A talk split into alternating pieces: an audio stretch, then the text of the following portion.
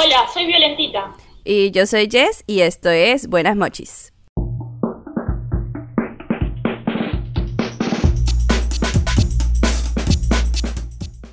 Y bienvenidos sean a un nuevo capítulo, capítulo número 7. ¿Estoy en lo correcto? Sí. capítulo número 7. Ya, ya casi llegamos al 10. Ya falta poquito. Chan, chan, chan. ¿Cómo has estado, Violetita? ¿Cómo te ha tratado estos 15 días que no nos han escuchado nuestros bellos eh, radioescuchas? ¿Se, le ¿Se les llaman? No sé si se le llaman así, pero vamos a creer que sí. Bien, bien, creo. Arranqué a cursar esta semana, después de. Volví a seguir con mi licenciatura, después de, de la época pandemia, y cursar presencial full, full. Dos pandemias, todo un reto re raro. Muy raro. ah, pero nos da mucho gusto. Esperamos que te vaya muy, muy bien en este regreso a clases presenciales. La verdad es de que eh, a, a mí de repente me dan ganitas como estudiarme un- una nueva carrera. Pero el hecho como de que yo ya pasé toda esa etapa universitaria como que me hace pensar de que ya no quiero como volver a eso. He estado pensando como en alguna carrera tipo en línea únicamente donde yo vaya a mi ritmo y todo, pero sí me dan ganas. Como que ya ahorita escuchando que tú regresaste a estudiar, me dan ganas de volver a estudiar también. Sí, no, no creo que te sea muy divertido estudiar la historia política argentina de 1880, pero tranqui. Pero habrá otras opciones, habrá otras opciones. Habrá otras opciones, sin duda, sin duda. Igualmente la historia de México de 1880 también no es para nada divertida, así que... Ah, mira, yo estás hablando con alguien que reprobó, lo, lo digo sin pena, reprobé todas, absolutamente todas mis materias de historia cuando era estudiante. Todas las tuve que pasar en exámenes extraordinarios. Pero me esforcé, oigan, me esforcé al triple porque yo presenté más exámenes que cualquier otra persona. Así que, pues mira. Tranqui, tranqui. Igualmente vos te decís, pero una de las materias la rendí cinco veces, sacarme que era historia eh, latinoamericana y argentina uno, que era historia, eh, que va de básicamente de, es el problema de colonización e independencia. Ujú. Un garrón, un garrón. Hay, Ay. hay, hay momentos más lindos de la historia latinoamericana, pero justo ese no. Ah, pero que nos pregunten sobre la historia de One Piece. Allá sí no fallamos. Eh, eh, por supuesto. Ahí no falló. Que hablando de One Piece, es, es eh, momento de comenzar a dar opiniones. Capítulo 1043, que estuvimos platicándolo hace unos días juntas en un directo en el canal de Monkey the Snake Man. Un saludo y un abracito para Monkey the Snake Man. Eh, y por más o menos nosotras ya sabemos nuestras opiniones, pero vamos a compartirlas una vez más. Violetita, ¿qué piensas? ¿Qué nos puedes decir acerca de este último capítulo que tuvimos de One Piece? Por un lado, todos estuvimos de acuerdo que fue un excelente capítulo. Para mí, un hiper capítulo de transición y va a ser un punto de clímax y de quiebre sobre lo que vamos a ver a continuación.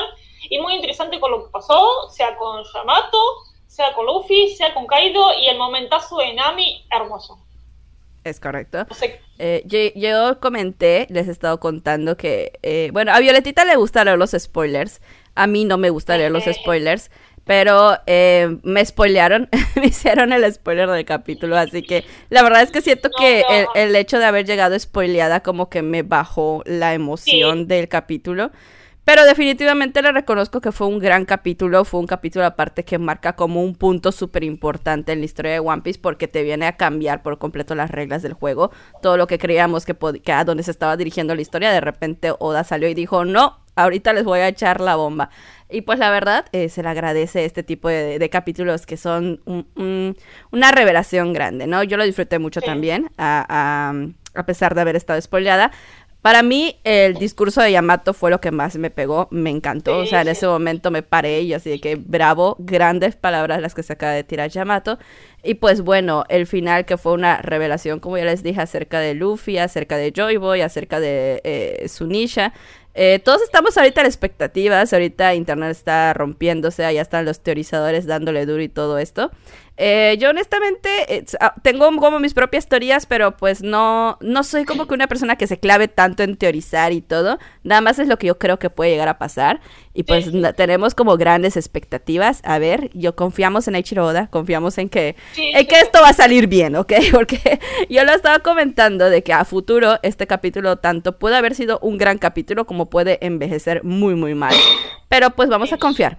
Vamos a confiar de que todo va a, a ir como siempre va en One Piece, todo de manera excelente. Ojo que a mí me parece que, me gusta teorizar mucho, y pero eso siempre lo que me gusta más de Oda es que a veces que esas historias esté terminamente equivocada, porque me gusta mucho de eso, de, de, más de pegarle, de equivocarme y así sorprendiendo un poco más, porque o sea, todos estos 20 años de desarrollo de One Piece no fue al pedo, o sea, siempre nos has tirado cosas Claro. Y el tema de los spoilers. Yo me spoileo por modus propio, gente. Eso de spoilear gente no está bueno. El spoiler, digamos, si uno no busca spoiler y vos le tiras spoiler a alguien, es violencia. Así que... El que quiere spoilearse que se busque auto-spoiler, pero no spoiler a la gente porque no está bueno. Exacto. Después te, te, te, arruina cosas, decir, bueno, yo me spoileé, bueno, ya fue. Pero si vos no querés spoilearte, te spoilean, es como no, me arruinas un momento porque lo, de Luffy fue terrible. Yo me había peleado, pero fue terrible. Y decir que vos decís, uy, no, me bajaste algo genial que pudo haber disfrutado más sorpresivamente. Claro. Bueno. Pero pues bueno, en general todos estamos emocionadas. En, grandes rasgos estamos emocionadas por cómo vaya a seguir One Piece. Lamentablemente ahorita se viene descanso y luego también se acumuló con, ¿qué es? Una Golden Week, si no me equivoco, o algo por el estilo. Así que... No, no, no, no es Golden Week. ¿Qué es exactamente? No sé qué es. no sé, creo que es parate de la Shonen. Ah, bueno. El punto es que tenemos, tenemos descanso doble. Ese es el problema terminamos recién el capítulo la semana que viene, el 25, después que teóricamente son dos o tres capítulos y ahí vuelve el descanso. Y recién es la Golden Week, porque la Golden Week es eh, finales de abril, principios de mayo. Ah, ya está. Pues nos tocará esperar. Estamos en esa época del año en donde, pues ni modos, nos toca esperar. Y tristemente también nos toca esperar en el anime. La gente que, que seguimos eh, el anime al día, eh, hubo allá, hay rumores de que hubo allá un hackeo o algo por el estilo en los servidores de Toy Animation. Y, y aparte, y aparte como que ya estaba planeado como tener un pequeño parón por cuestiones de Toei. Así que estamos ahorita sin anime, sin manga, estamos en momento de abstinencia de One Piece.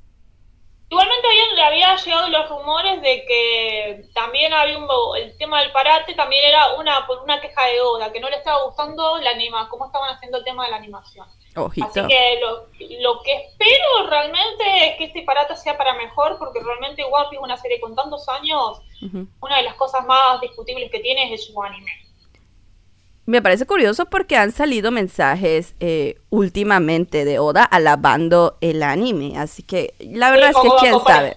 ¿Quién sabe qué será? ¿Quién sabe qué será eh, lo que esté pasando en realidad? Pero pues ya estaremos esperando que regrese, esperemos muy, muy, muy pronto. Porque sí nos hace falta, nos hace mucha falta. Antes de sacar, salimos del tema de One Piece, eh, estas últimas semanas hay una novedad con respecto a la action, uh, que son el anuncio de personajes más, un poco secundarios, podríamos decirlo, dentro de lo que es el live action, que fue el tema de Buggy, el tema de, de Kobe, uh el Gelmepo, y me falta alguien ahí. Eh, los anuncios. Alvida. anuncios Alvida.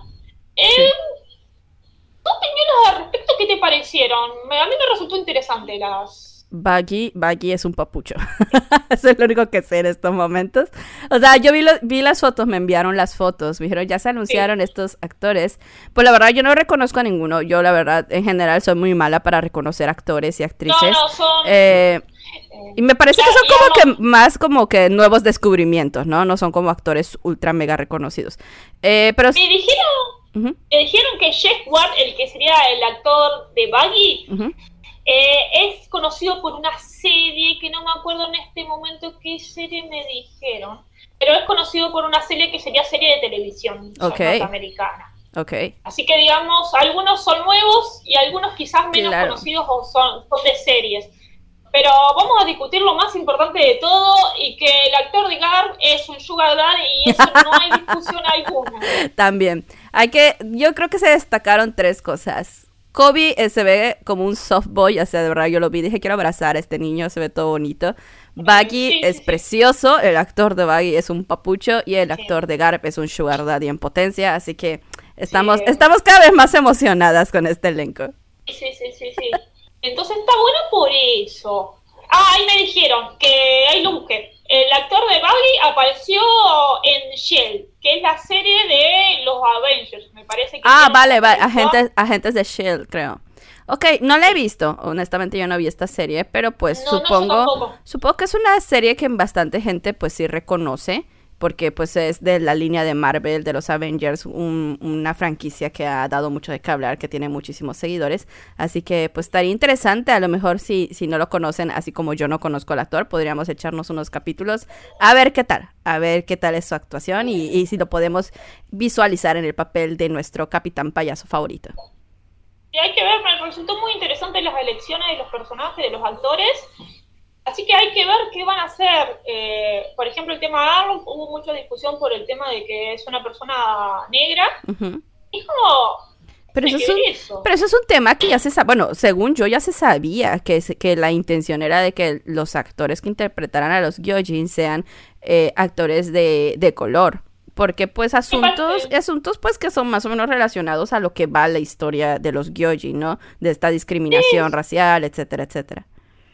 Mí aparte hay que ver también una cuestión bastante importante, es el tema de los Gyojin, bueno, tienen ciertas, eh, digamos, eh, tipos de cuerpos. Entonces realmente no sé si van a ser tipo maquillaje de efectos especiales, eh, como lo han hecho en otras películas, o no. Así que sería muy interesante ver cómo solucionan ciertas cuestiones del mundo de One Piece. Y a mí, yo sé que los de action es como que sí, ya sé que tenemos que tener cuidado, porque siempre nos decepcionan un montón. Pero yo le tengo una cuenta de esperancita y estos actores me resultaron muy interesantes. Claro. La elección. Claro. Tengo una, un punto de esperanza de que hagan algo interesante. No te digo, wow, llegué a la altura de One Piece, pero sería muy interesante qué es lo que están haciendo. Claro. Eh, en general estamos con fe, vamos con fe en, con este live action. y en fin, uh, cerrando con One Piece, ¿qué otras cosas fuera de One Piece hemos estado viendo, leyendo, escuchando? ¿Qué tienes para compartirnos? Yo en las últimas semanas no he estado chumeando tantas cosas, para serte sincera. ¿Qué vi esta última semana? Me puse a mirar un drama que se llama eh, ¿Está bien no estar bien? Ajá. Y creo que lo no, y creo que lo había nombrado el tema de que habían puesto a mirar un nombre, que después la no la seguí, pero en líneas generales de estas últimas semanas no, no vi tanto, vi la primera temporada de la Vanitas que te comenté. Ah, claro. Y, y Vanitas no, no puedo explicar lo que me, las cosas que me dio, es como que... Es que Vanitas. Yo ya dije, ¡qué Vanitas! Hay fix de todas clases de cosas, o sea, estoy buscando y estoy muy decepcionada del fandom. con todas esas mordidas, eh, ¿cómo que no me vas a hacer este... fix? De, caracterización M, no hay casi nada y lo único que hay es Vanitas eh, por no es como necesito más, o sea, esas mordidas que le pegó Jen es como necesito más cosas. este es un llamado, este es un llamado a todo el fandom de Vanitas, pónganse las pilas, por favor, aquí estamos. que por cierto, me urge que te pongas al día con ya me puse al día con la segunda temporada, ya estoy esperando el nuevo capítulo. me urge que te pongas al día, Violetita, porque necesito a alguien con quien fangirlear acerca de lo que está pasando. Yo ya me spoileé, igualmente hay cosas muy interesantes y y esas declaraciones de amor de Jenny oh my God. lo mejor que hay. no tienes idea, no tienes idea de cómo se disfruta ese momento. Tienes que ponerte al día, de verdad. Me lo voy a poner al día, pero yo me ponía un montón de cosas. Igual lo que resulta interesante es que el manga, lo que hay hasta el momento, por lo menos en español, abarca ese arco. El arco que actualmente básicamente va, el anime va a cerrar, abarca lo que el manga hay. Sí. Así que hay que ver qué va a pasar después, si sacan otra temporada o no pero igual, yo te voy a decir, yo creo que si estaría en cuestión romántica, creo que mi reacción hubiera sido la de Vanitas. ok, pues no, allá. ¿Por qué? Ojita. Ojito con todos. vayan a ver Vanitas, la verdad se está poniendo bastante buena. Está, es como que me sorprendió muchísimo. Es como, no, de muchísimas maneras. Así que sí, vi Vanitas y tengo que mirar la segunda temporada. Ahí está. Y de mi parte, como les había comentado en el capítulo anterior, Doctor Stone llegó a su final. Y pues sí, eh, yo en estos 15 días que no nos hemos escuchado, me fui de vacaciones, me fui de vacaciones eh, la última semana, la semana pasada, y me dediqué únicamente a leer Doctor Stone. Esas fueron mis vacaciones. Y honestamente, estoy, estoy en algo que yo llamo depresión post-concierto, porque así me siento yo cuando salgo de un concierto. Estoy como que súper triste, súper de que por qué se tuvo que terminar esto, ahora qué hago con mi vida. O sea, estoy muy triste. No me gustó el final. Es que hay mucha gente, hay mucha gente que no le gustó el final del Doctor Stone. Eh, yo no, no quiero darle spoilers a la gente que no leyó el manga y que nada más está viendo el, anime. Yo siento que el final de Doctor Stone se veía que iba a, a, terminar en esto. Para mí se veía que iba a terminar en esto. Si tengo como alguna queja que darle es que en los últimos arcos yo sentía que ya todo era demasiado rápido. Y era de que cuando antes se, pasaba mucho tiempo explicándome, este es el paso uno para conseguir esto, y después de 80 pasos al fin conseguimos lo que necesitamos. De repente en los últimos arcos era de que necesitamos esto, pues aquí lo tenemos y ahora producción en masa, ya estuvo, vamos a solucionar todos los problemas que tenemos en esta vida. Como que se sentía ya todo demasiado apresurado. Y otra queja que tengo es que eh, para la última problemática, que se enfrenta eh, nuestro protagonista, siento que las personas que lo estaban acompañando fueron muy desaprovechadas. Siento que los llevaron como acompañantes, nada más, y no hicieron nada. Y yo entiendo que Senku es el protagonista y era el, momento de Senku. Pero pues tienes, tienes allá un grupo entero, o sea, ponlos a hacer algo. Yo siento que nada más fueron ahí a, agarrarle la bolsa a Senku mientras hablaba. ¿Mande? Que para mí, a mí me pasó de que la, la solución con la medusa no me gustó. La solución con el Pero, pero no, digas, acá sí no digas spoilers, no digas spoilers. No, no, no, no voy a decir nada. O sea, se veía venir que iba a pasar eso, pero no me gustó. Y también hay una cosa que me quedó repicando. Ajá. Me, de la picando para la gente que no leyó el spin-off, hágalo. Porque yo necesitaba, iba al espacio, había que, iba a haber una relación directa con el spin-off. Y no mostraron nada. Sí. No me mostraron a Rey. es como la decepción, porque después de tanto tiempo la conexión entre el padre e hijo estaba ahí en el espacio por, y no te la mostraron, entonces como que... Y ese spin fue, fue excelente, fue hermoso. Entonces, bastante decepcionada. Igualmente ya sé, o sea, no es que el final de este Doctor está, está mal, sino como que te dejaron muchos vacíos y cosas sin cerrar y es como que fue un, final muy rápido. Sí, y a, eso, a ese punto también quería llegar, que la otra cosa que me dejó un poco triste es de que quedaron muchos personajes al aire, hubo muchas situaciones que quedaron de, ¿y qué pasó con esta persona? ¿Y cómo solucionaron esto? ¿Y en qué momento pasó esto otro? Lo sentí demasiado al aire y al final lo sentí como muy cortado, sentí que me hicieron falta mínimo unos dos o tres capítulos más como para dar un cierre. Y pues espero, de verdad espero con todo el corazón que a un futuro salga algún tipo de especial. Si quieren que me saquen un OVA, una película, lo que quieran, pero que me quieran dar, pero necesito como un cierre más. Porque si me quedé de que le tengo tanto, de verdad es que no tiene idea de que tanto cariño le tengo a los personajes de Doctor Stone que ahora lo siento, de verdad me siento muy deprimida. Tengo esta depresión que yo llamo depresión post concierto, porque es que de verdad siento que... ¿Y ahora qué? ¿Y ahora qué? O sea, necesito más. Sí, sí, sí ha pasado con muchas series. Es cierto que no vamos a, vamos a aclarar que para, por lo menos opinión personal, no creo que fue un final desastre como fue el final de, que yo, de Shingeki o Kimetsu, pero es como que le faltó. Le faltó, sí, yo igual estoy de acuerdo en que le faltó. Sin embargo, Doctor Stone, les digo, es un manga, es un anime también, al que le tengo muchísimo cariño. Le tengo de verdad mucho, mucho cariño y a pesar de que me pudo haber quedado un poco corto, de verdad que lo disfruté mucho. Esta semana que me fui de vacaciones, que me dediqué a leer como loca, únicamente Doctor Stone, de verdad es que lo disfruté como no tienen idea. Me hizo llorar, me hizo reír, me hizo enojarme, me hizo desesperarme. Yo estaba de verdad pegando gritos, estaba yo eh, al lado de la piscina con una margarita en una mano, Doctor Stone en la otra, llorando y con un señor americano de unos 60 años mirándome con cara de what the fuck esta niña, ¿qué le pasa? Pero miren, yo lo disfruté en grande. Si no han leído Doctor Stone, vayan a leer Doctor Stone porque de verdad es precioso. Aparte, o sea, visualmente es precioso y tiene una muy buena historia. A lo mejor de repente tiene muchas conveniencias al momento de resolver ciertos conflictos, pero como que es parte también del tipo de comedia que, suele utilizar el autor, así que yo lo siento como bastante agradable de leer, como que se siente como ese tipo de, lectura que, que utilizas como para refrescarte o como para pasarte bien el día, así que es mi gran recomendación, vayan a leer Doctor Stone. Concuerdo. Y bueno, ahora sí, después de estas updates quincenales, retomamos el tema que dejamos hace 15 días atrás, que es el tema de personajes femeninos. Decidimos dividirlo en parte 1 y parte 2. La parte 1, que la pueden escuchar pues obviamente aquí en Spotify, eh, fue acerca de aquellos personajes femeninos que a lo mejor mm, no dieron la talla, nos decepcionaron un poquito, un mucho. Y ahora le toca a aquellos personajes femeninos que creemos que son todo lo contrario. Creemos que lo hicieron excelente, que lo hicieron de verdad muy bien, que se lucieron. O, a, aquellos incluso a los que no les teníamos tanta fe y terminaron de verdad rompiendo por completo sus momentos. Así que vamos a comenzar con el tema. Violetita, tienes... Eh... Tengo mi listita. ¿Tienes, ¿Tienes en la lista eh, quién es nuestro primer personaje que podríamos comenzar a comentar? Aunque eh, nosotros, no sé, en un personaje yo creo que nos vamos a centrar en varios personajes de esa serie. En este caso, sería Novara. Yo también agregaría a Maki, por ejemplo. De Jujutsu Kaisen, por supuesto. Así es.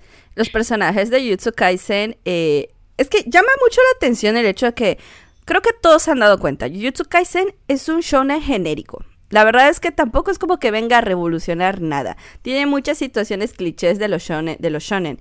Pero a pesar de ser tan cliché, los personajes suelen darle la vuelta a como no crees que van a, funcionar. Uno esperaría como que la clásica, eh, el clásico personaje femenino, que pues ahí está como siendo apoyo, pero que tampoco aporta nada, y de repente te ponen personajes como Novara o como Maki, que de verdad fueron una gran sorpresa en la historia.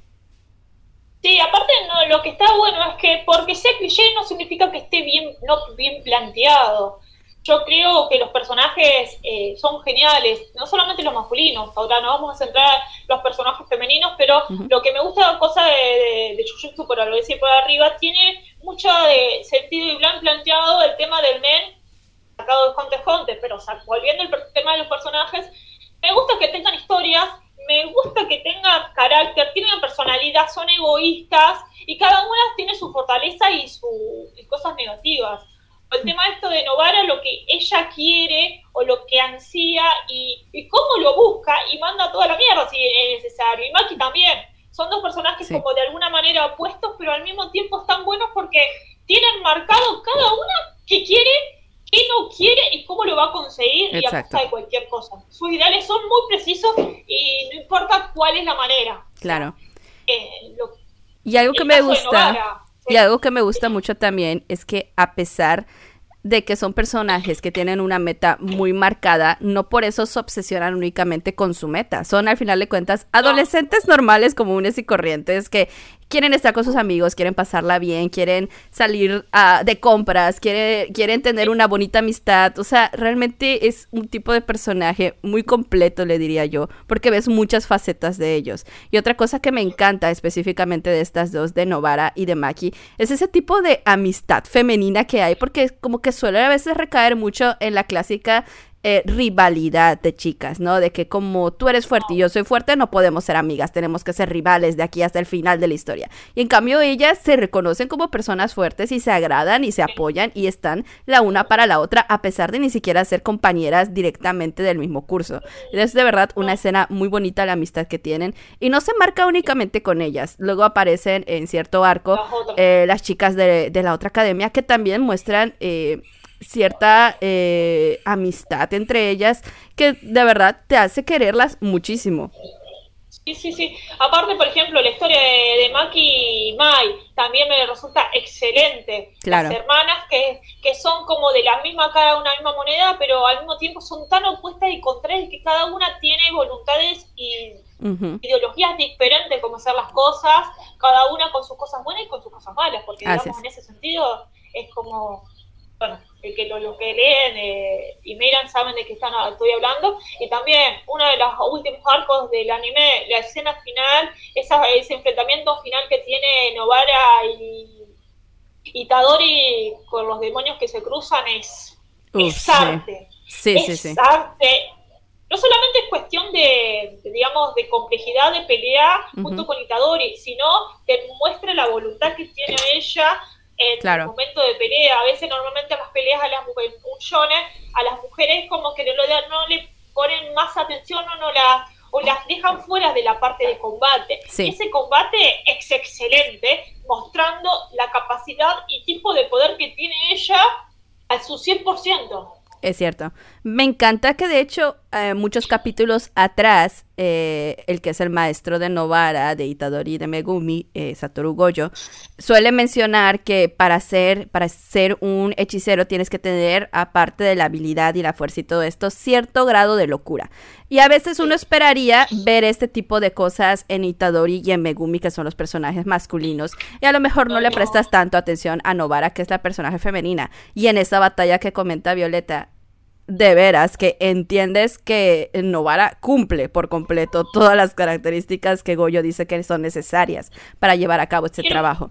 Y ella la rompe en esa batalla. ¿Ves realmente a alguien que está dispuesta a llegar hasta las últimas consecuencias con tal de cumplir su objetivo? Y eso se le aplaude mucho. Se le aplaude mucho que quieran que se atrevan, eh, que se atreva el autor a poner a una, una mujer, a una chica, a tener este tipo de peleas.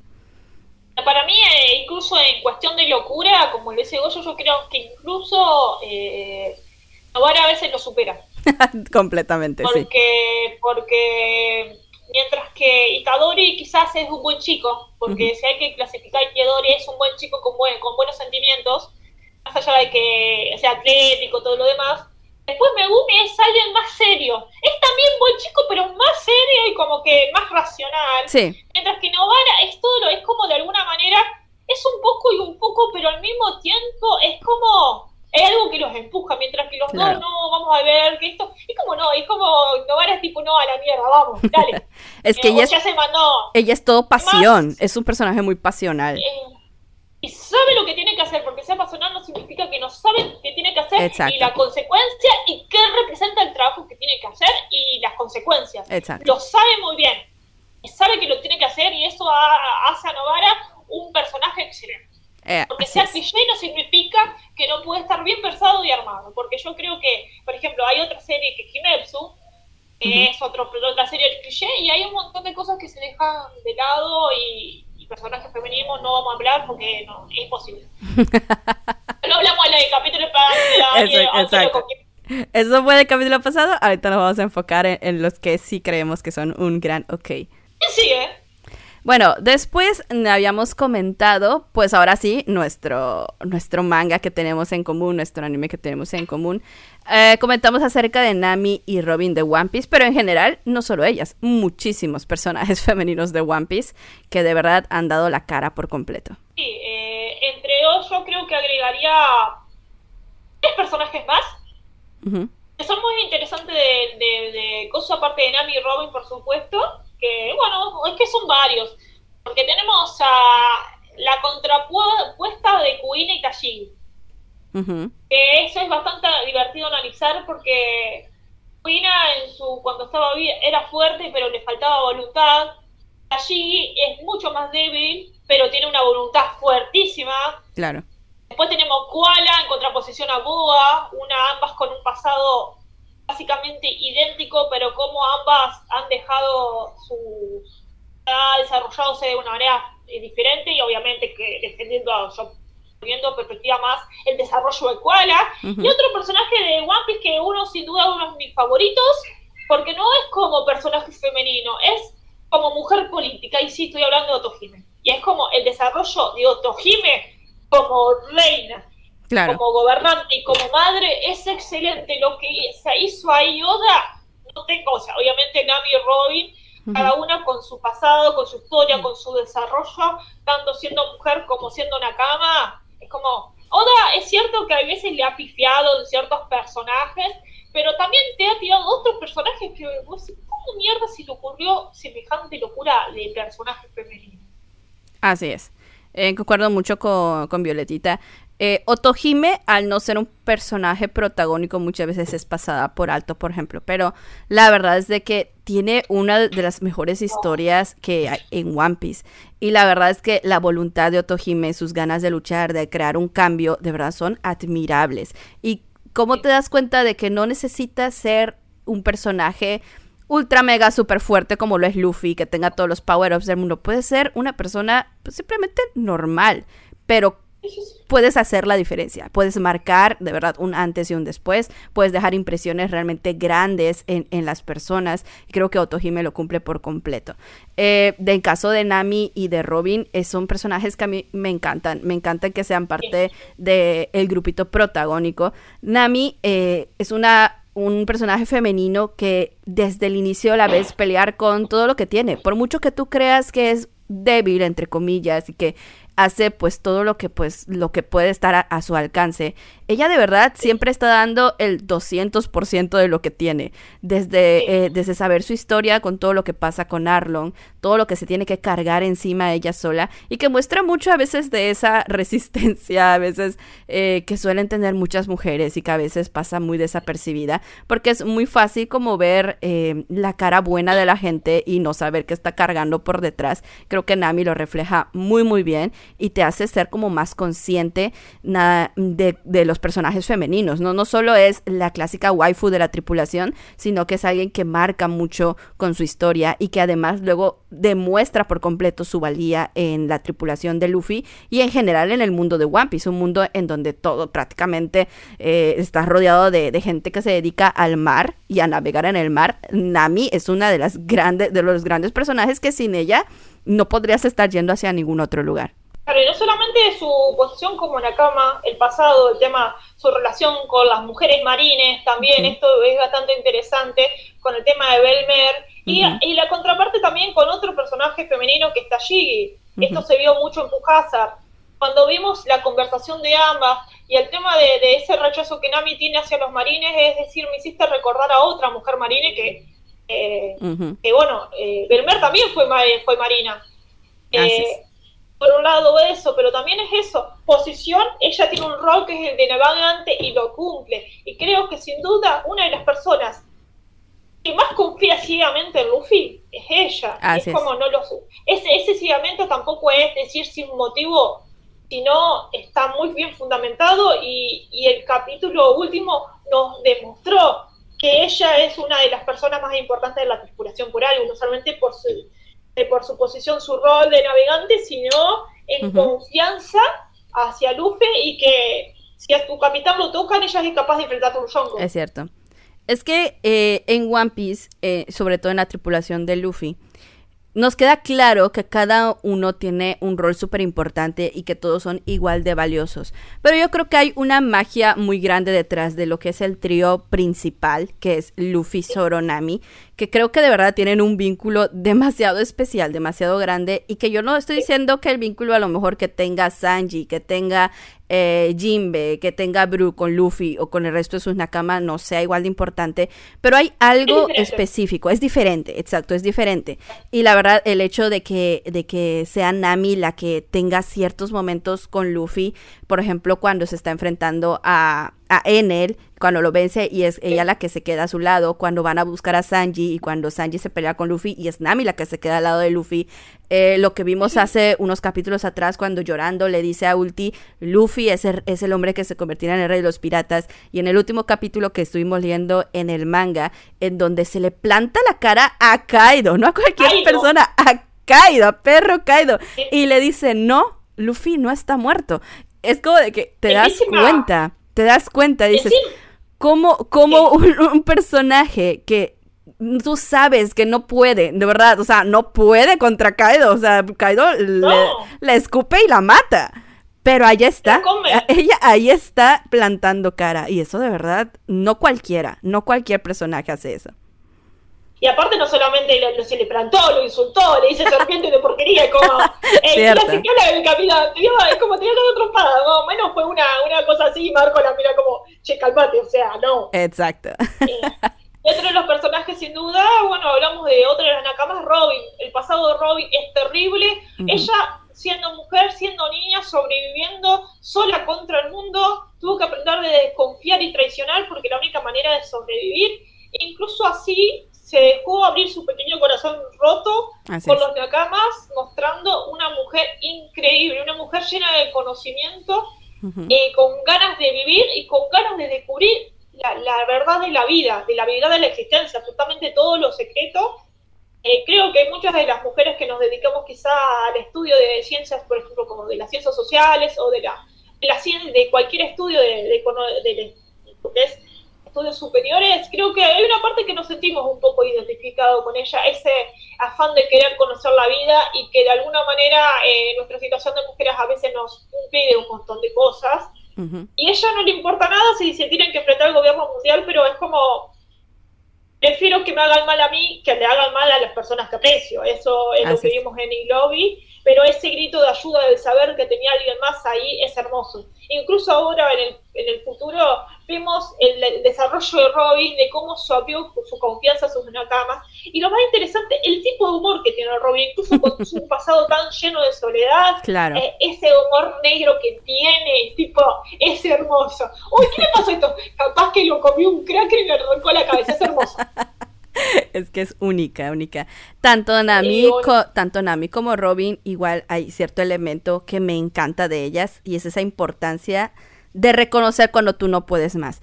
Porque es muy fácil plantear un personaje femenino que sea el, clásico estereotipo de princesa en apuros, de que nada más está encerrada en una torre esperando que sea rescatada.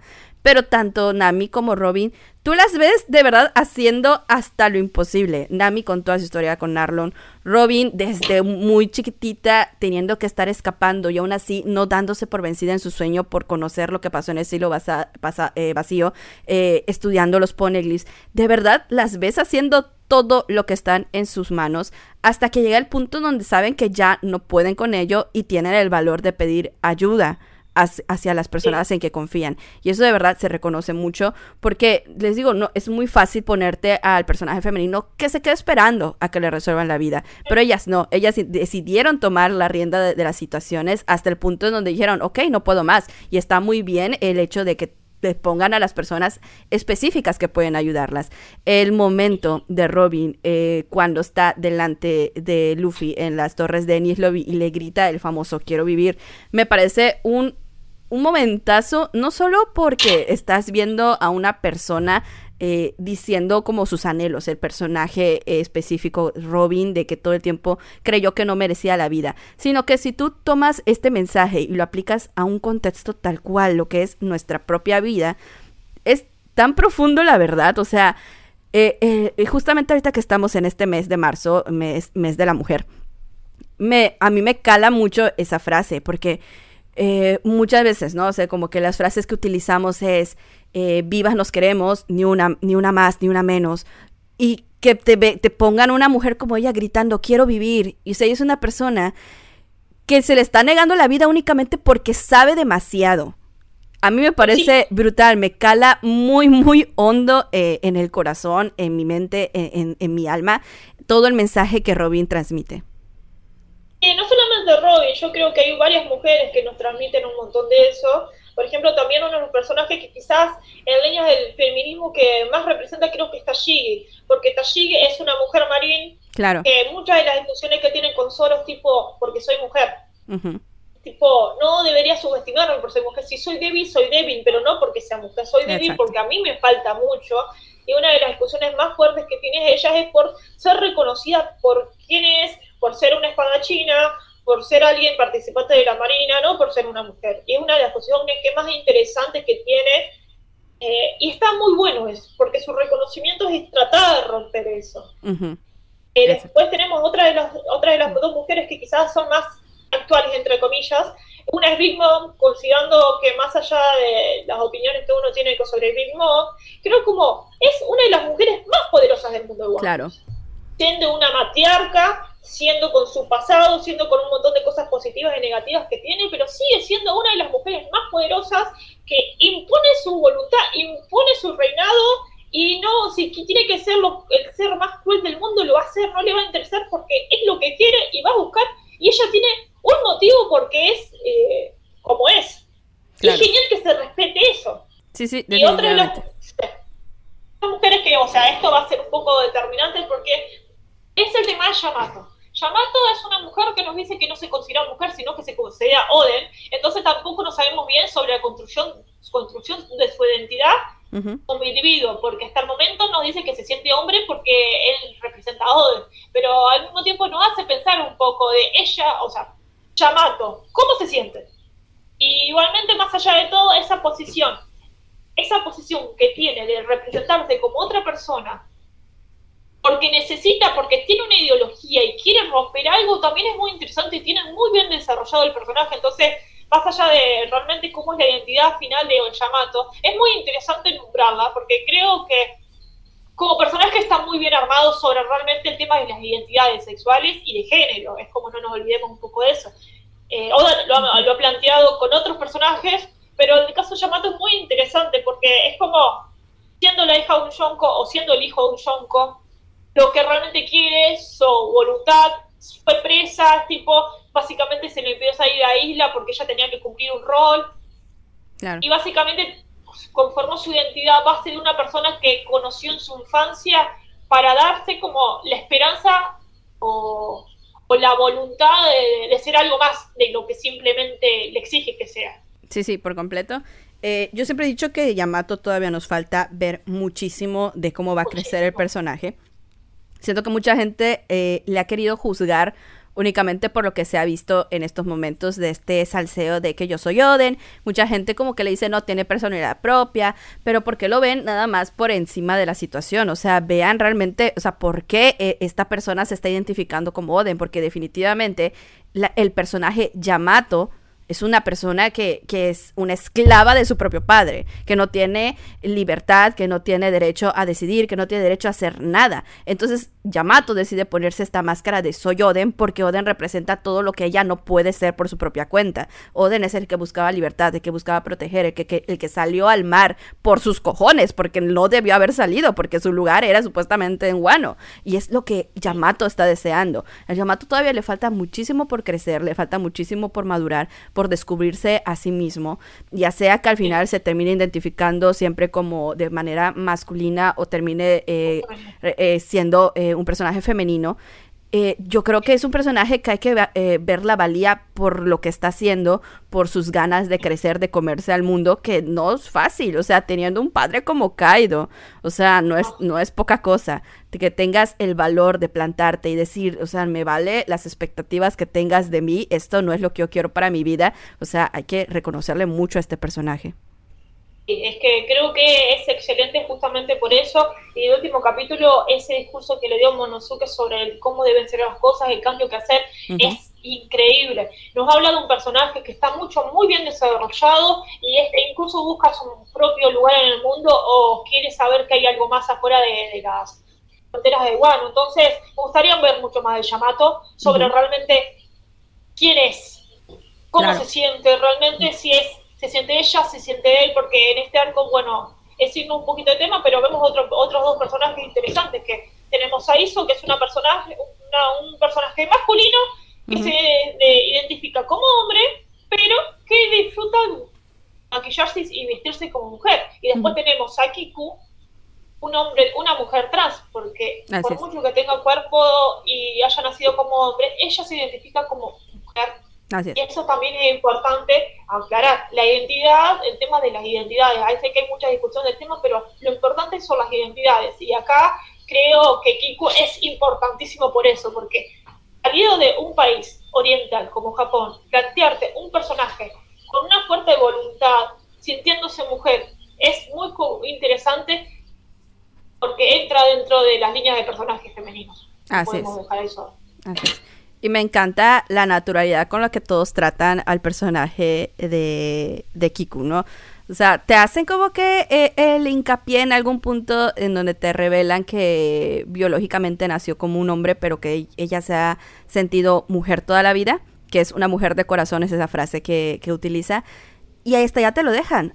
En One Piece, en donde usualmente suele ser una broma el, elemento de los Okama. De repente te presentan un personaje como Kiku en donde te dice soy mujer porque me siento mujer y nadie lo debate, nadie lo ve raro, nadie, nadie lo discute, todos la respetan como mujer y como samurái, porque al final de cuentas lo que más vale creo yo es que ha demostrado que es capaz de pelear al mismo nivel que cualquiera independientemente de si es una mujer trans o no. Es cierto que hay pocas mujeres eh, en el mundo de One Piece pero sin duda creo que Oda ha hecho un buen trabajo en líneas generales a presentarnos diferentes tipos de mujeres de cualquier tipo, porque si nos ponemos a nombrar, es cierto que vamos a nombrar más personajes masculinos que femeninos, pero tenemos princesas que incluso eh, Vivi, Vivi fue básicamente una princesa animada que se fue al mundo haciendo lo imposible para saber su reino, o como eh, la, nuestra princesa Llorona, que siendo alguien que estuvo eh, básicamente encerrado en una torre por seguridad, eh, se llevó en silencio el peor pesar para que su gente no odiara a los humanos, como vio su madre, y teniendo un poder que no pudiera controlar. Entonces, cada una de, las, de las mujeres que ha presentado duda creo que es muy interesante porque cada una no es un personaje plano. Cada una tiene sus penas, tiene sus ideales, su manera de hacer las cosas. Quizá nos guste, quizá no. Eh, la semana, el capítulo pasado debatimos mucho el tema de Boa. Así es por ciertas cuestiones, pero eso también no hace un personaje interesante, no es que sea un personaje malo, simplemente diferente. Y bueno, One Piece tiene, de verdad, como dice Violetita, muchísimos personajes, eh, más masculinos que femeninos, pero sus personajes femeninos creo que hay que tenerlos muy en cuenta, porque son personajes que se salen de la normativa, ¿no? Lo, que uno esperaría que, que, vieras en un shonen más. Y pues bueno, como nos quedaríamos horas más hablando en One Piece, vamos a pasar a nuestro, vamos a pasar a nuestro siguiente personaje, que Violetita nos estuvo mencionando un poco de este personaje la semana pasada, que es Bulma de Dragon Ball. ¿Qué nos puedes decir de Bulma? Creo que el personaje de Bulma es muy interesante para una serie de los 80 y lo del tipo de personaje, porque básicamente el origen de la aventura de Goku arranca con Bulma. Una, es cierto que Bulma tiene una característica bastante que tiene que ver su posición económica, pero más allá de su posición económica, es una científica, eh, es alguien que va y busca lo que quiere, o sea, ella tiene sus propias cuestiones de, de cómo enfrentar el mundo y tiene carácter y no se va a dejar de pisotear por nadie. E incluso es madre soltera en un momento. Entonces, como es un personaje muy interesante porque muchísimas de las cuestiones de, desarrollo del mundo de One Piece, de One Piece, de Dragon Ball, de que es un One Piece, eh, están relacionadas directamente con Bulma. Porque Bulma saca al mundo a Goku, Bulma le enseña absolutamente todo, y es que de alguna manera es el contacto con un montón de cosas. Aparte, estamos hablando de que Bulma es una científica y no es simplemente una científica, básicamente tiene un, tal, un talento, es inventora, es con su corta edad, eh, está bien que ella sea la heredera de, de, esa cápsula, pero claro. eso no significa nada, ella arma su propia, digamos, eh, su propio futuro, porque por mucho que tenga dinero y eso, la, la capacidad y la, la creación para inventar cualquier cosa eh, no la tienen todos, digamos. Sí, eh, para mí creo que lo más eh, interesante de este personaje es justamente lo que mencionabas, el contexto de que Dragon Ball salió en los 80 y estás hablando de una chica que es una chica de la alta sociedad. Eh, incluso hoy en día, ¿qué esperarías de a lo mejor de una chica de la alta sociedad? Es de que, bueno, pues que se case con un, un, hombre que sea también de la alta sociedad, que tenga una buena vida, que pues se quede eh, a, cuidar a sus hijos, o mejor dicho, que pues nada más contrate niñeras para cuidar a sus hijos y pues ella se dedique pues a ir al club de yoga, a correr en las mañanas, al café con las amigas. Es lo que esperas que suceda, más en un contexto de una historia que salió en los años 80. Pero tienes a Bulma, es que es una adolescente, que ella le vale lo, que la gente tenga que esperar de, ella, ¿no? Ella lo que le interesa es la ciencia, ella quiere ser científica, ella quiere ser inventora y sale de su casa y hace lo que se le viene en gana, ¿no? Que también tiene, eh, me parece, unos muy grandes padres, un poco inconscientes en dejarla salir tan libremente. Ah, sí, pero, pero son, pero al final de cuentas, que qué bello que no le impongan el hecho de tú tienes que hacer esto o aquello, sino que realmente la dejen descubrir quién es ella, qué es lo que quiere, y que al final ella termina siendo, como dice Bertito, una persona súper importante para la historia, porque mucho se resuelve gracias al cerebro de, de, Bulma. Sí, sí, sí, sí, a sus capacidades. Hay otros personajes, lo que es bastante interesante considerando la época donde es y el tipo de serie, donde normalmente el, el modelo de mujer es un modelo de mujer sumisa. Y en, Dragon Ball, más allá de que sean mejor, más desarrollados o no, esto no es bastante interesante porque la mayoría de las mujeres son mujeres con mucho carácter. Sí. Y incluso tanto Bulma como Nick o Chichi, la versión japonesa, son dos mujeres que se casaron cada una con uno de los hombres más poderosos eh, por Vegeta y Goku, y no tienen, no les falta medio pelo en la lengua para decirle todo al marido si tienen que hacer lo que tienen que hacer. Incluso cada una en, diferentes arcos han enfrentado y terminaron muertas por enfrentándose a uno de los enemigos más poderosos, Bulma en, en, en el arco de de Majin Buu, donde se enfrenta a Majin Buu, tipo diciendo, vos mataste a mi hijo, y, muere, y después Bulma, eh, creo que en el arco de los, de los dioses, que, en que ella súper. Entonces son personajes fuertes que luchan por lo que creen. Incluso cuando, bueno, eh, cuando Goku muere en Dragon Ball Z, la una de las últimas veces antes del arco de Majin Buu, la persona que entrena y cría sola a su hijo, es ella y ella básicamente está en contra de las peleas, pero dice, bueno, yo sé que si llega a pasar algo, mi hijo tiene que a defender, porque también ella es una, una artista marcial. Entonces, uno puede tener muchas discusiones sobre el papel de mí siendo una mujer que básicamente Goku se con ella, que la alimenta y ella es la que tiene plata, pero tiene sus cosas buenas y sus cosas malas. Pero, bueno, hay una cosa que hay que hacer una crítica a Akira Toriyama. Básicamente la mayoría de sus personajes femeninos son así, están en una buena posición económica y tienen carácter, pero es como, claro, porque Gohan también se casó con alguien con plata, es como, ¿qué, qué te pasa, aquí con el tema de que mi mujer me mantiene? Ah, ah, un poco proyectado, ¿no? sí, sí, sí, sí. Y hay una historia previa a Dragon Ball que creo que sería interesante nombrarla, que es una cosa que envejeció bastante mal. Es que hay una mini historia, no sé si es antes de. ¿Cómo se llama? Eh, de Dorfa Slam, o cuando, que es una mini historia de una superheroína eh, que la agarra, o sea, se enfrenta a un par de tipos, superheroína del tipo Bukuro Hiro, la agarran, la violan y le pagan. Y se da cuenta ah, que le va mejor como, como prostituta que como superheroína y deja la, su trabajo heroína y se empieza a prostituir. Sí, es, cierto. Es que envejeció muy, pero muy mal. muy mal. sí, definitivamente. Y lo yo lo leí que no, pero es como... Yo no, la, yo no la leí, pero sí. yo no la leí, pero sí lo ubico, sí he visto imágenes. Y definitivamente, digo, obviamente yo hablo desde mi posición de haber eh, nacido en los 90 y de, estar, pues, ahorita en pleno 2021, digo, 2022, ya estoy en otro año. Este, y obviamente digo, esto yo no sé en qué momento dijeron, precioso, sublime, hay que publicarlo. O sea, yo, yo no entiendo en qué cabeza funcionaba esta idea, pero evidentemente envejeció terriblemente mal, muy, muy mal. Y pues bueno, aquí es donde vemos como la cara de las dos caras de la moneda. Así como puedes tener personajes femeninos muy, muy buenos, eso no te exenta también de caer en, este tipo de aberraciones de historia, ¿no? No, no. Y si no vamos a pensar, ¿cómo puedes construir un buen personaje femenino? Hay una mangaka particular que le tenés que preguntar, Jess. A ver. ¿Sabes quién es? Taragua, sin duda. Metal Alchemist Claro. si vos, no importa qué personaje es, personaje femenino, en Full Metal, son todas gloriosas de diferentes facetas, en diferentes posiciones, con diferentes cosas. No hay un personaje femenino en Full Metal que sea, ay, qué un personaje espantoso, aburrido, no, imposible. Todos personajes femeninos de Full Metal tienen un desarrollo en la historia y una evolución hermosa. Es cierto. sea, de Oliver siendo una general, haciendo Warren una simple mecánica. Así es.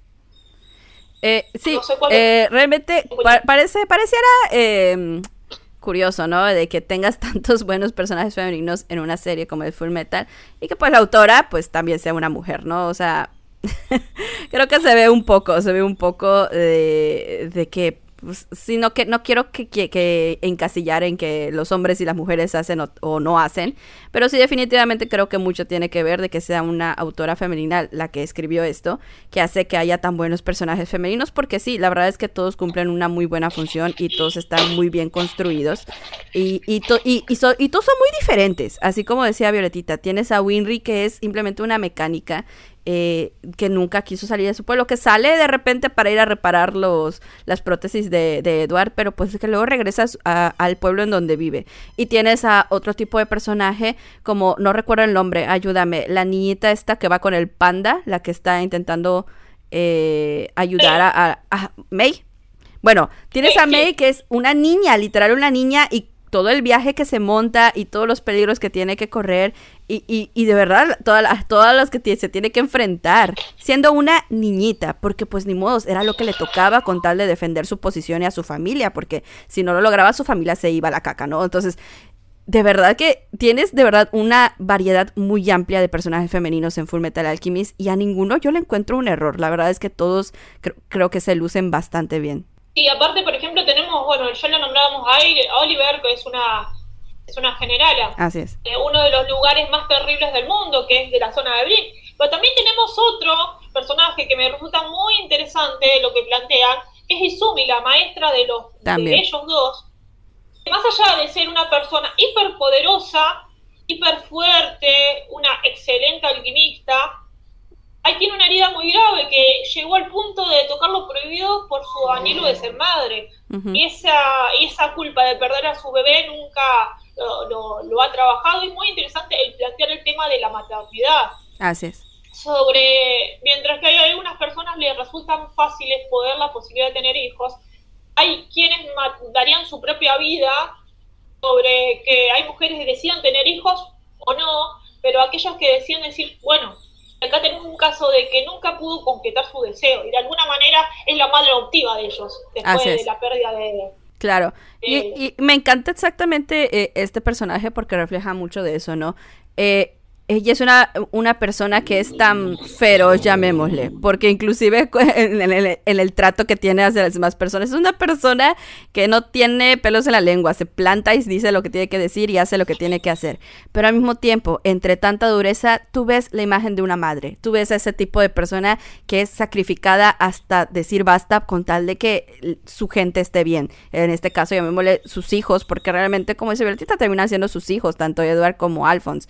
Y pues también también el punto eh, en el que estuvo dispuesta a llegar con tal de cumplir su deseo, que después obviamente todos sabemos salió mal, ahora sí que le salió mal, pero pues bueno, o sea, la voluntad que tiene de, de llegar hasta las últimas consecuencias para cumplir este deseo de ser mamá, me parece increíble que se represente en una persona que sea tan feroz eh, en, general en su personalidad. Sí, completamente de acuerdo. es por lo que me gusta mucho Full Metal, porque es que todas las personas, todas las mujeres que te aparecen tienen carácter fuerte. Eh, incluso hay personas que yo, como Rose o Grace, que quizás pasaron más de lado. Y Rose es alguien que perdió su amado y quería ver la manera, tenía la esperanza de volver a encontrarlo. Y después Grace, que quedó, es una viuda, que es una mujer que quizás ha pasado más desapercibida, pero es una mujer que sabe que está casado con un militar, que tiene una hija, que tiene más allá de su pérdida y su dolor, sabe que tiene que seguir adelante y recordar positivamente a su marido. Entonces, son mujeres que quizás pasan a ser percibidas, pero que no lucen tanto, que no tienen, o sea, que quizás en cuestión de personalidad o carácter no, no luce como el carácter potente o fuerte que quizás Oliver o, no sé, o Risa, que es una mujer militar. Hiper fuerte, quizás no, tampoco tiene una personalidad tan avasallante, pero está bien desarrollada y, y, no hay ninguna duda que más allá del tipo de personajes que sea, Aragua en Full Metal lo ha creado y desarrollado bien. Es cierto que quizás es cierto que muy pocas mujeres hay en shonen, pero sin duda creo que ha aprendido, ha hecho muchas cosas bien porque necesitas tanto, necesitas dando tanto poder a un personaje femenino para que sea buen personaje. Ah, así es. Y de hecho, eh, está el personaje de Winry, que esa es otra cosa que me encanta, ¿no? Porque estamos hablando, por ejemplo, de Izumi, que es la maestra, que es alquimista, estamos hablando de Oliver, que era militar, estamos hablando de May, que eh, ella también peleaba siendo una niña, pero Winry no pelea, Winry es una mecánica, pero sin ella, Edward no tiene brazo ni pierna, ¿y qué hace él sin el brazo y la pierna eh, eh, cuando, cuando los pierde? E, ella realmente cumple una función súper importante en la historia y no es una persona que pelee. Y es acá cuando te das cuenta, no todos los personajes eh, femeninos necesitan ser fuertes para ser buenos, que era lo que comentábamos la semana pasada cuando hablamos de mi casa, por ejemplo, de que porque es fuerte y es bonita, parece que ese es el valor que tiene en la historia. No necesitas realmente ser la mejor peleadora y la que destaque y contra mí no hay nadie. O sea, yo puedo contra todo el mundo sola. Ella no puede. Ella es una persona normal entre un montón de gente que hace cosas extraordinarias con la alquimia pero aún así muestra su valía porque ella tiene el conocimiento de que otras personas no podrían tener, que es toda la parte mecánica. Sí, aparte es muy interesante porque Edward lo dice un momento, de que Winry es la persona más importante porque es la que le dio voluntad para vivir, porque Winry eh, tiene un rol de, más que de hermana de, de, alguien que está ahí, es como, ustedes no pueden llorar, pero yo sí, es como la parte más emocional que tiene la historia incluso es la parte más, creo que es un personaje que tiene más humana, porque tuvo que perdonar a la persona que asesinó a sus padres, pero algo mayor que ella. es como, dice, te perdoné, pero eso no significa que nunca, nunca, eh, es como, mis padres hubieran hecho lo mismo, y yo creo que esa escena de Will apuntando la Scar es algo hiper sublime, los, sentimientos de más el sentimiento más humano del posible, tipo, me quitaste lo más importante de mi vida, y ahora te tengo mi, frente de mí, uno de su posición quería, como vos hubieras actuado diferente en esa desesperación, es creo que eso lo es esos puntos fuertes es lo que hace increíble Fullmetal. No solamente por su historia sus personajes sus protagonistas sino ese juego que dan los personajes femeninos creo que hacen una, hacen una historia tan buena por eso. Claro y como última cosa, justamente ese momento que, que mencionas cuando está frente a Scar, que es el momento en donde Edward la detiene y le dice, tus manos no están hechas para mancharse de sangre. Eh, y me parece preciosa esa escena porque al final de cuentas Edward es un alquimista, pues que tú sabes que es un muy buen alquimista. Pero como, como cualquier, como pasa hasta en la vida real, cuando eh, eres muy bueno en algo, muchas veces se te suben los humos, ¿no? Ya que estamos hablando de, de, una temática de que los alquimistas pueden crear cosas de, de otros elementos, pueden jugar mucho a tocar casi casi a sentirse dioses, ¿no? Pero Winry yo siento que es ese vínculo que mantiene a Edward en la tierra, con, con, la cabeza en la tierra, de que porque ellos ya, ya cumplieron este tabú de querer revivir a la mamá, yo siento que en cualquier momento podrían volver a caer en intentarlo, en volver a, desviarse de que vamos a ser egoístas, total, tenemos el poder para hacerlo, pero hay una persona que es la que lo conecta con esos sentimientos más humanos, más reales, que es Winry, y justamente por eso no le permite, Edward, como corromper esa imagen que tiene de ella, de que no, o sea, deja que yo haga lo que yo tenga que hacer peleando, no, tú no tienes por qué hacerlo, tú no te manches las manos de sangre, porque sabes que es el personaje que no puede tomar ese papel. El papel de ella es muy valioso simplemente por ser esa persona que está ya apoyándolo, que es la que lo impulsa, quien lo ha inspirado en todo momento y me parece fantástico que tengas personajes así. Sí, sí, aparte es lo que esa escena es, hermosa porque es lo que le dice. Dice, tus manos están hechas para dar vida, en el sentido de que ella es una mecánica, es, es hijo de médicos, entonces todo el desarrollo del personaje y Edward está en contra de quitarle la vida a algo porque te lo dice todo momento, pero sabe que hay un momento que posible lo tengo que hacer porque es un alquimista y es a un perro del ejército. Si el ejército le dice, vos tenés que hacer esto, lo tiene que hacer. Entonces no quiere que ella tenga el peso de una muerte tan fuerte como lo puede llegar a tener él. Y bueno, el que lo tiene por lo que pasó con mucho tiempo, por lo que pasó de, la cuando intentaron revivir a su madre. Entonces, es muy interesante y también como y como se darán cuenta, tanto One Piece y Fullmetal nos encanta. Es como son, son series tan completas y tan hermosas que. Ahora, y hablando no solamente de personajes más femeninos, sino masculinos y todo lo que. Eh, sí, estén. Ahora, ahora tengo ganas de ver Fullmetal otra vez. Ay, es hermosa. Yo la veo promedio una vez al año. Creo que voy a comenzar a hacerlo.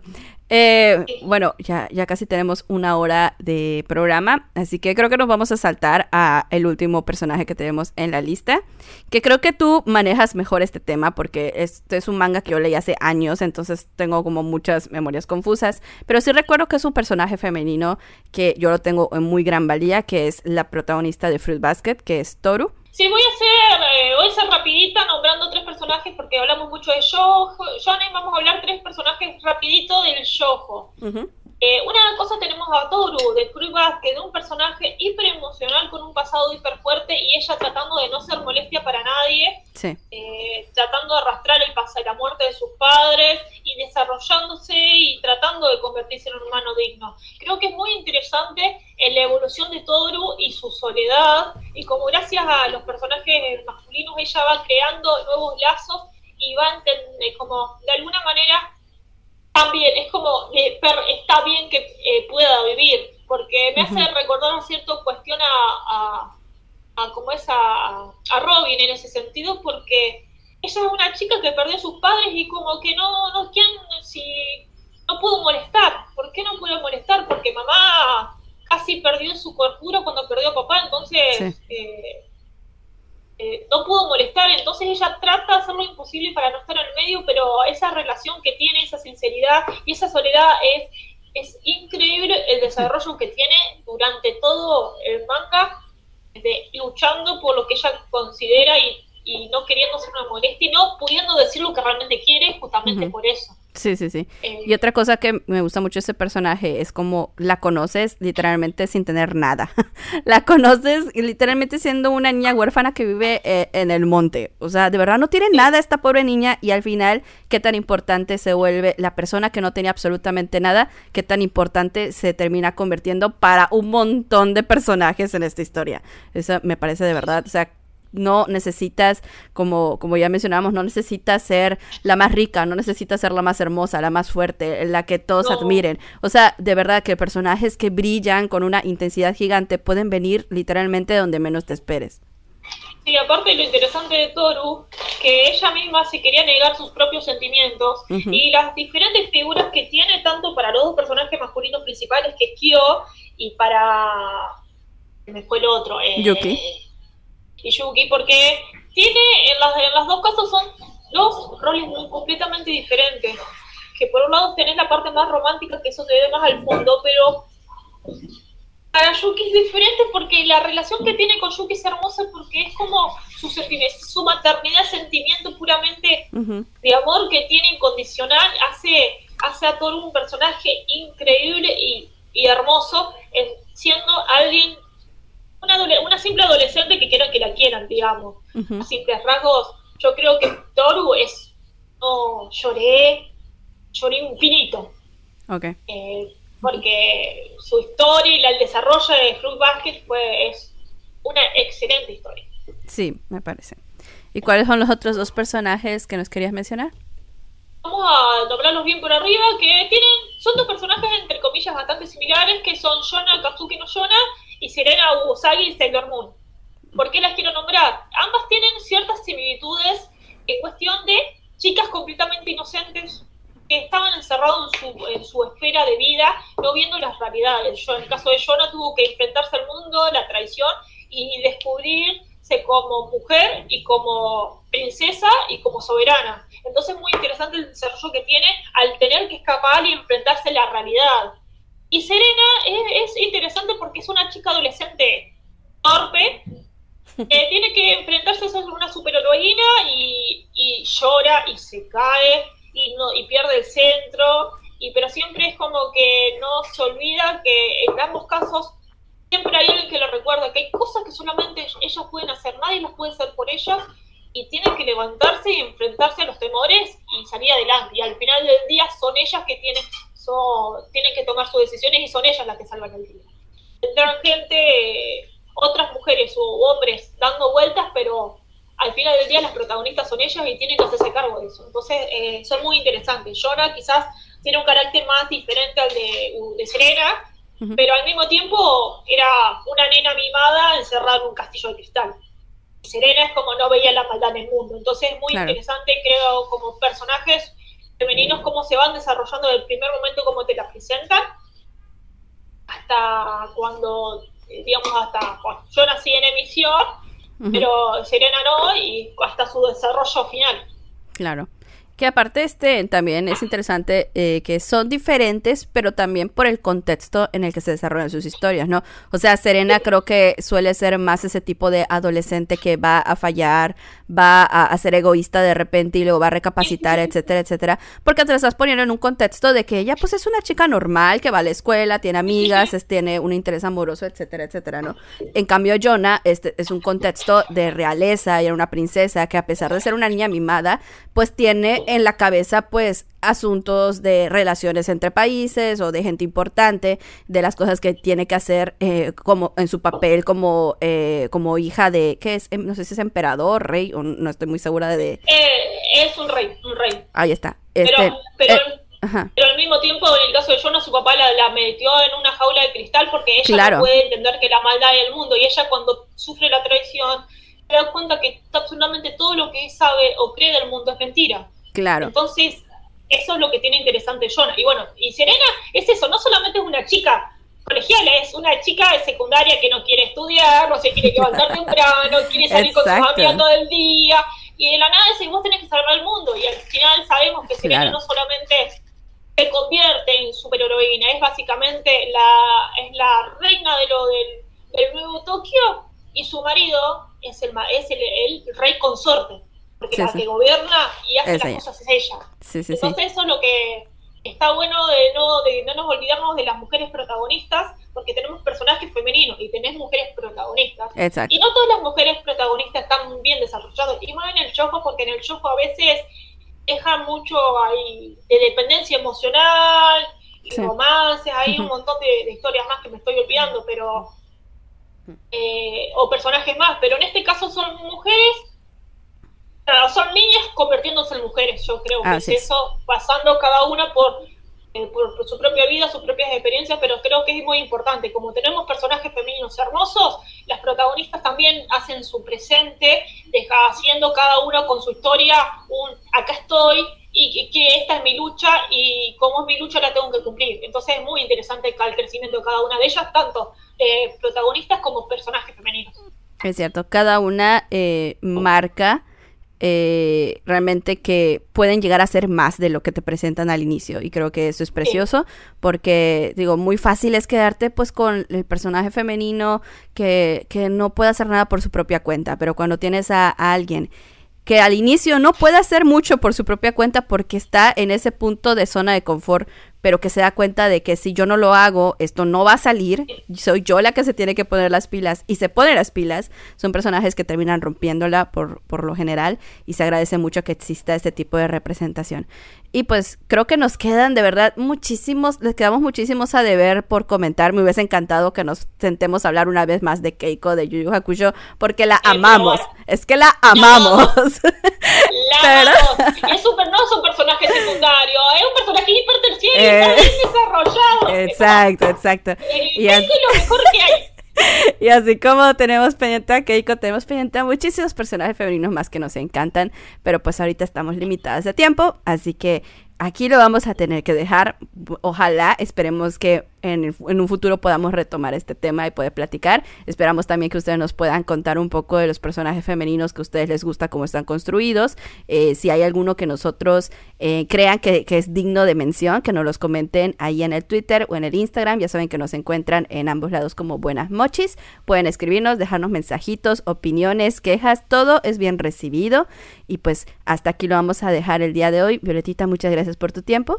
Gracias, Yo creo que voy a dejar un último mensaje que es importante. Estamos en el marzo, el mes de la mujer, el mes de la lucha feminista. Y no es una lucha feminista simplemente porque le queremos robar lugares, es que queremos que nos traten como seres humanos normales, no tener miedo cuando salimos de nuestras casas. Y quizás el poder ver personajes femeninos fuertes también necesitamos de ellos, porque como tenemos personajes que amamos, como Luffy o cualquier cosa, o cualquiera, no sé, Naruto, miles de personajes masculinos, los personajes femeninos tienen lo suyo, no tienen, o sea, como decíamos, no tienen que ser andar rompiendo todo para ser un buen personaje, sino también la parte emocional también es importante. Y como nos dedicamos a representar en el día a día con representantes para los cambios en la vida de, de, día a día, también necesitamos personajes femeninos que de alguna manera sentimos de representación dentro de las series. Porque es como que también nos anima, o sea, quizás no tanto nosotras, porque ya hemos pasado por un, un, camino, pero a, la, a las nuevas generaciones, esos personajes, digan, ah, me quiero, como éramos chiquitos, decimos, uy, quiero ser el Power Ranger rojo, ponele. También daría bueno que ni podemos decir eso de las representaciones eh, femeninas dentro de las series. Es decir, ah, yo quiero jugar a ser esta, no simplemente ser eh, un chico. ¿Por qué no nos animamos a jugar a ser chicas y de enfrentarnos con eso? Entonces está bueno eh, esa, eso de no negarnos a, ser, mujeres, porque este, somos fuertes también de manera diferente y única. Y también eh, los invito a los que estén escuchando este podcast a, que opinen y, y, cuestionen su, cómo están las cosas hoy. Porque es importante cuestionarse y entender que las cosas no son tan cual como venimos, o qué cosas están bien o qué cosas están mal, y el tema de los derechos, cómo nos enfrentamos cada uno ante el espejo y cómo nos enfrentamos cada día a la vida a nuestros derechos, porque creo que es muy importante.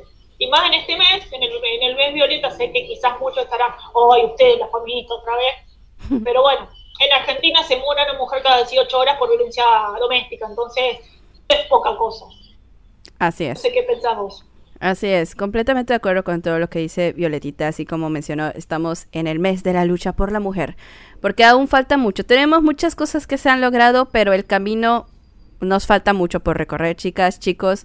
De verdad, espero que todos puedan hacer conciencia un poco de acerca de qué es lo que hacemos nosotros también, eh, cómo aportamos o cómo perjudicamos también, porque es válido, somos humanos, todos nos equivocamos, pero de sabios es reconocer nuestros errores y cambiarlos, así que vamos a pensar un momento en cuáles son nuestras actitudes muchas veces acerca de temas como lo es el feminismo y pues vamos a cambiar si nos damos cuenta de que estamos fallando en algunas cosas. Y así como decía Violetita, eh, en el anime, en el manga y en muchísimos otros títulos pueden encontrar figuras femeninas que son poderosísimas. No siempre porque sean fuertes en batalla, sino porque son fuertes emocionalmente, porque son personas que sin ellas no funciona la historia. Y pues espero que todas puedan encontrar a lo mejor un modelo que seguir, que puedan encontrar la fuerza que les haga falta para seguir luchando, porque es muy importante no seguir, no rendirnos, seguir luchando. Así como dijo Yamato en este último capítulo de One Piece, rendirse no siempre es la solución, o mejor dicho, nunca es la solución rendirse. No dejen de pelear, no dejen de levantar la voz. Nosotros estamos con todos ustedes. Esperemos de verdad poder ver que el mundo cambie cada día, porque realmente nos falta mucho por recorrer, como ya dije, pero pues estamos aquí todos juntos eh, en esta lucha y pues ahora sí nos vamos a despedir esperando que todos, todos ustedes estén muy bien. Les mandamos un abrazo. Esperamos que tengan un montón de buenas mochis. Por mientras nos vamos a despedir. Hasta la próxima. Buenas mochis. Bye bye. Buenas mochis.